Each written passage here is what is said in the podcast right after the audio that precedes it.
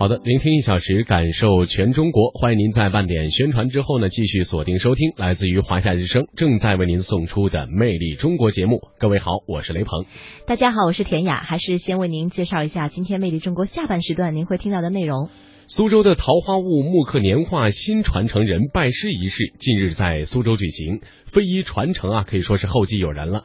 今天的中国传奇，我们将会带您去了解苏州的桃花坞木刻年画这项非物质文化遗产。博物馆风采呢，我们会带您到北京怀柔的老爷车博物馆，去感受中国汽车制造业的岁月峥嵘和世界汽车工业的百年发展史。下半时段一开始，首先走进今天的中国传奇。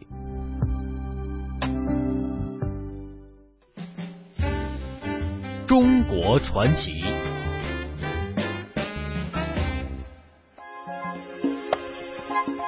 魅力中国，中国传奇。首先来关注一条新闻。那么近日呢，在江苏苏州桃花坞木刻年画的新传承人拜师仪式在这儿举行了。在苏州的工艺美术职业技术学院，那么四名桃花坞木刻年画的从业人员正式拜入了国家级非物质文化遗产传承人房志达、江苏省级非物质文化遗产传承人叶宝芬的门下。提起木刻年画呢，可能熟悉的人都知道，它是渤海湾畔的大清河与子牙河哺乳出的天津的杨柳青。胶州湾的维河和白浪河滋育出的潍坊杨家铺，呃，而桃花坞木刻木板年画呢，它是中国江南主要的一种民间的木板年画，也是我国南方流传最广、影响最大的一种民间的木刻画。其源呢是于宋代的雕版印刷工艺，由象绣图演变而来，到了明代的时候发展成为了一种民间艺术流派。清正清朝的雍正、乾隆年间达到了最为鼎盛。时期，嗯，那么今天中国传奇呢，我们将会带您到达的是长江口之滨的太湖与阳澄湖晕染出的这个苏州的桃花坞木刻年画。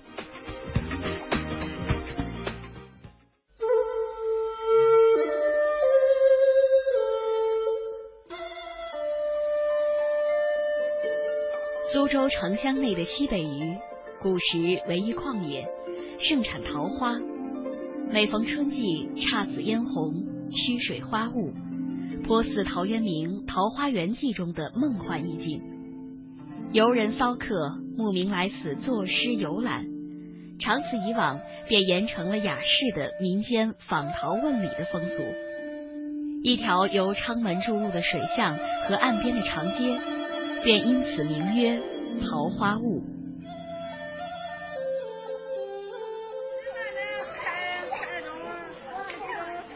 桃花坞位于苏州城的北部。十五世纪末至十六世纪初，明代著名的画家和文学家唐伯虎曾经住在这里。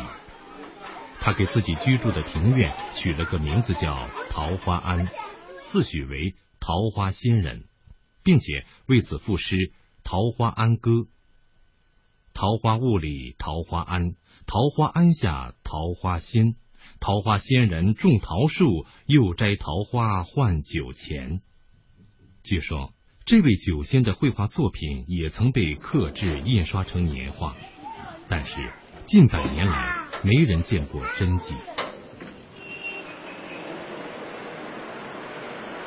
后来那里有一条街道，被称为桃花坞大街。四百多年前的清代雍正、乾隆年间，这条街道曾经聚集了五十多家年画铺，每年出产的年画达百万张以上，家家雕刻木板，户户描绘丹青，是当年桃花坞大街常见的景象。如果说才华横溢的唐伯虎为这条色彩斑斓的小街增添了无尽诗意的话，那么桃花坞木刻年画则以它特有的古老民间艺术，为这条小街增添了浓郁的历史厚重感。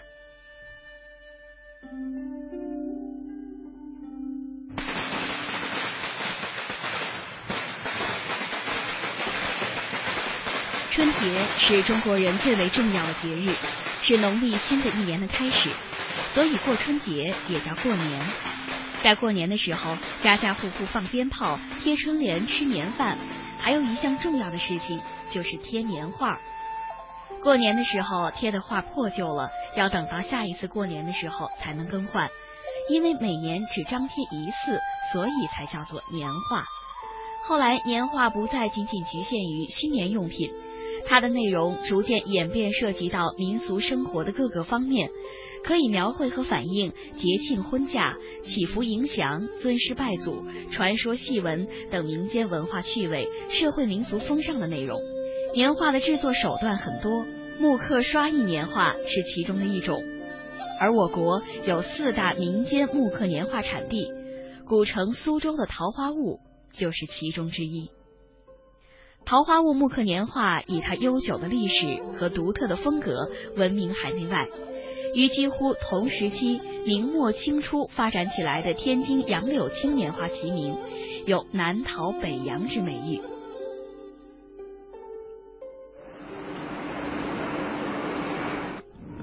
在苏州人的记忆里，王荣兴、许良甫、莫林居等老字号的年画才是最出名、最正宗的，是传统桃花坞木刻年画的代表。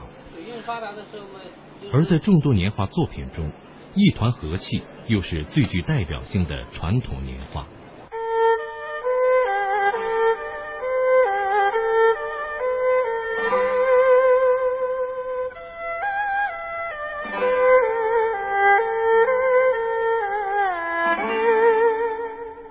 一团和气的版本很多，画中都有一位团作者笑容可掬，手持“一团和气”四个字，寓意待人接物笑口常开，一团和气，充满喜庆气氛。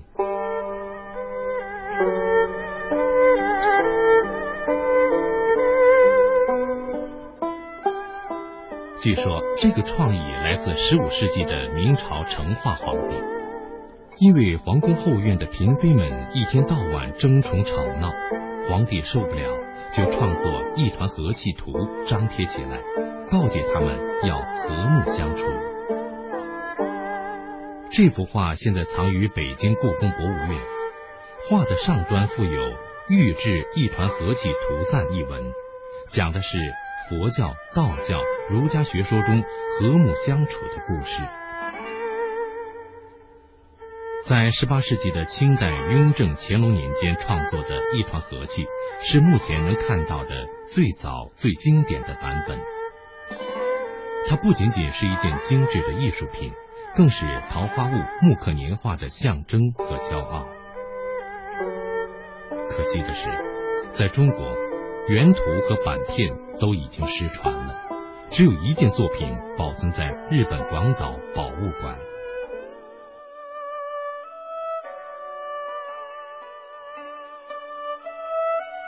桃花坞年画传入日本后，对日本浮世绘产生了很大影响。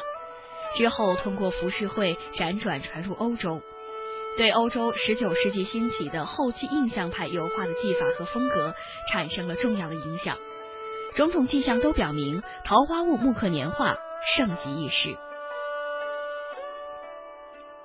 二零零六年五月二十号。桃花坞木刻年画被列入第一批国家级非物质文化遗产名录。桃花坞年画的魅力到底在哪里？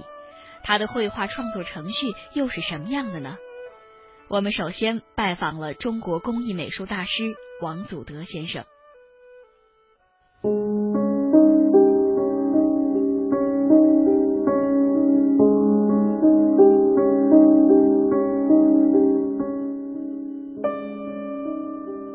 幅年画由构思起稿到完成，需经过画稿、刻版、套印三个密切相关的步骤。画稿是决定年画作品风格及下几道制作工序的基础。中国工艺美术大师王祖德今年六十六岁了。从一九六二年开始，他就一直从事画稿的创作和对苏州桃花坞木刻年画的整理研究工作。他的很多年画作品被中国美术馆、江苏美术馆和个人所收藏。他的作品《渔家书屋》在中国第六届年画展上获得了金奖。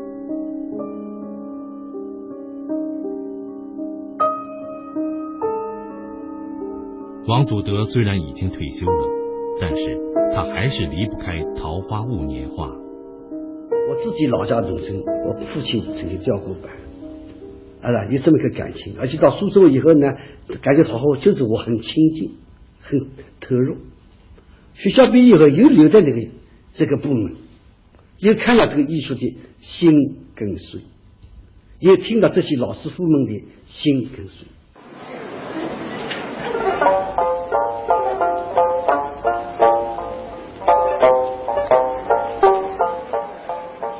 苏州生活四十多年了，王祖德对这座城市已经完全的熟悉，但是他现在还是喜欢经常四处走走，看这里的人，这里的事。他对周围的事物始终充满着新鲜感。这么多年来，他走到哪里都随身带着写生本。他说，他不能停下手中的画笔，只有这样才能不断有创作的灵感。苏州这座古老的城市有两千五百多年的历史，深厚的历史文化积淀和文化底蕴赋予苏州独特的人文精神。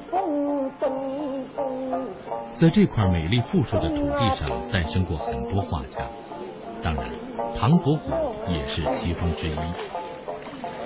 在桃花坞木刻年画最红火的时候，年画铺子老板们经常花重金向画家购买画稿。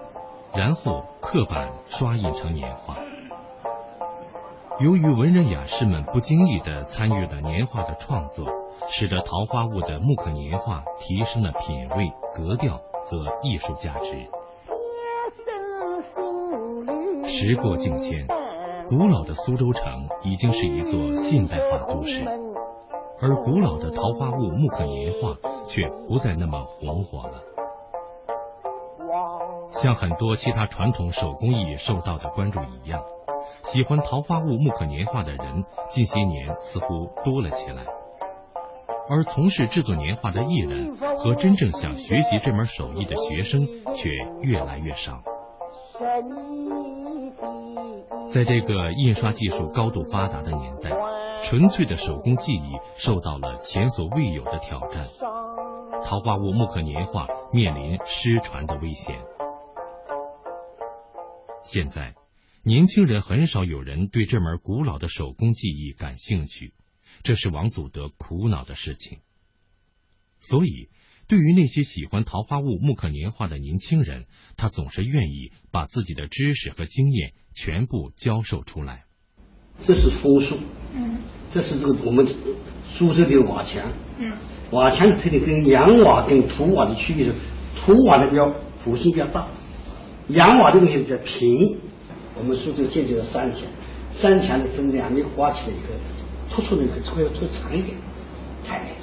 哦，不是一个门啊？哎，不是门，这个是个出墙哎，三墙，丰富三墙了，两头都有三墙嘛。这头墙就像堆成的，这是干什么样的？我们中国建筑的很有讲究的，防小偷。防小偷啊？哎，小偷爬不过来，这个山墙一座爬不过来的。